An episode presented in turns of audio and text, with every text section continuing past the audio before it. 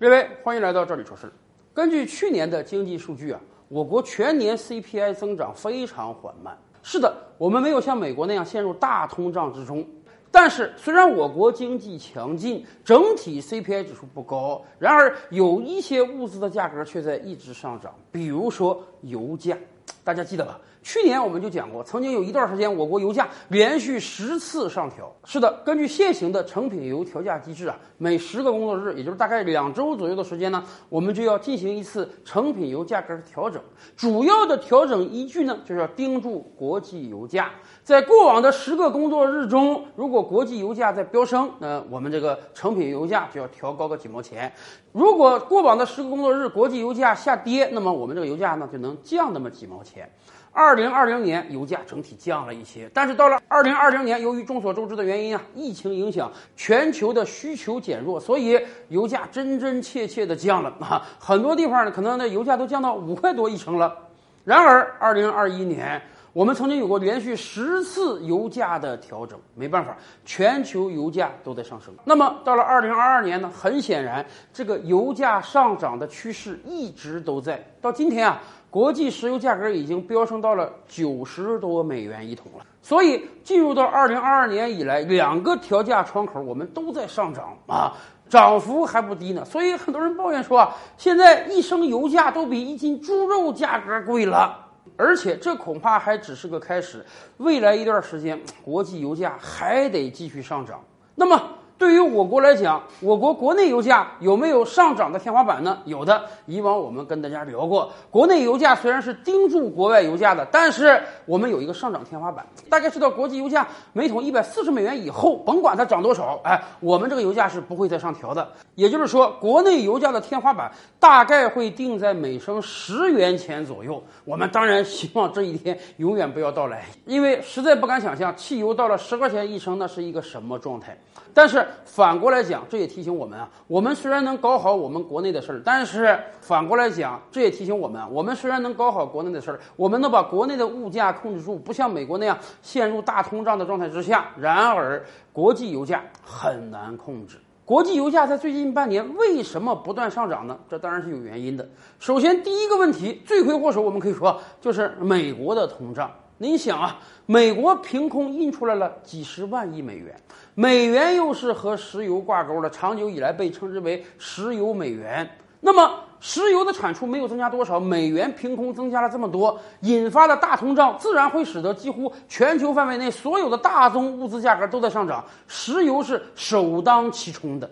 说实话，美国对于现在这个状态啊也很挠头。美国政府当然盼着油价能低一点啊。虽然美国今天进口的石油并不多，但是美国毕竟是石油耗能大国，美国是汽车轮子上的国家，石油价格的飙升会进一步推动美国国内的通货膨胀和物价飞升。所以去年美国释放了一次石油战略储备，今年美国又释放了一次战略石油储备，目的啊就是想把这个油价压下来。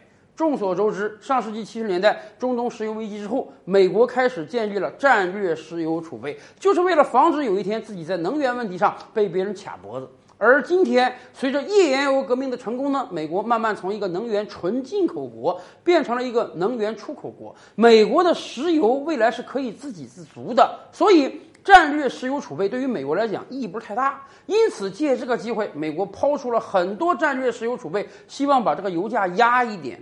但很显然，美国抛出那点石油储备啊，实在是不够。而另一方面呢，最近一段时间以来，全球的石油需求在增长。咱们刚才讲啊，二零二零年以来，受疫情影响，全球多地出现了工厂的停工停产，经济活动在衰退，那么对于石油的需求自然是大大减少了。然而，最近一段时间以来，有可能是这个疫情啊，实在是太严重了。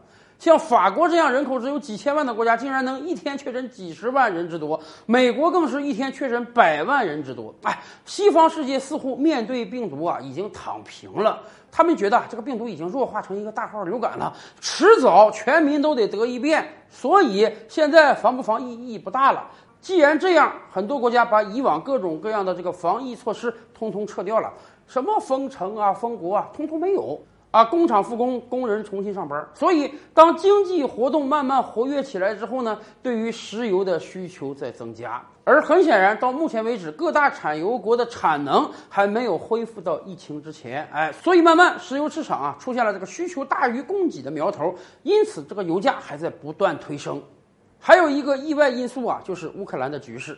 最近两个月以来，乌克兰局势变得越来越错综复杂。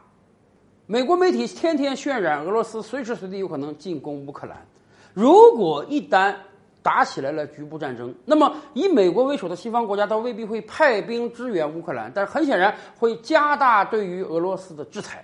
那么一方面，俄罗斯大量的天然气啊是无法卖给欧洲了；另一方面，有没有可能美国真的把俄罗斯踢出 SWIFT 的系统，像制裁伊朗一样制裁俄罗斯？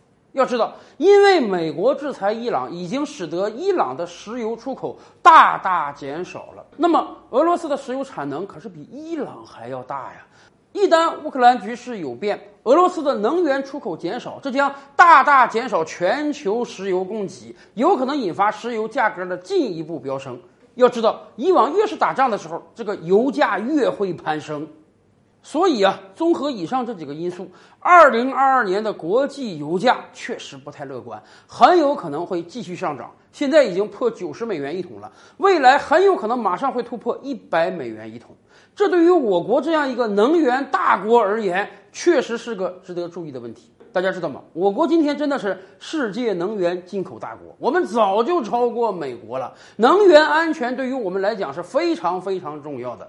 在过往的二十年，每年我们进口石油的量都在不断攀升，也就是到了二零二一年，由于疫情影响，相对而言，我们石油的进口量比二零二零年能减少了那么几个百分点。可是大家知道吗？由于二零二一年石油价格已经涨上来了，所以虽然我们进口的石油数量比二零二零年少，但是我们花的钱比二零二零年多了百分之三四十之多呀！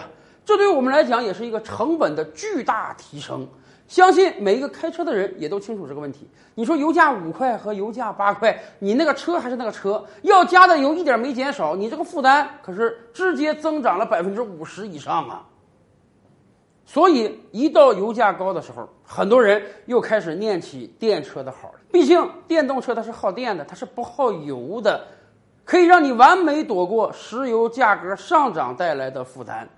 说实话，为什么2021年我国进口石油减少了？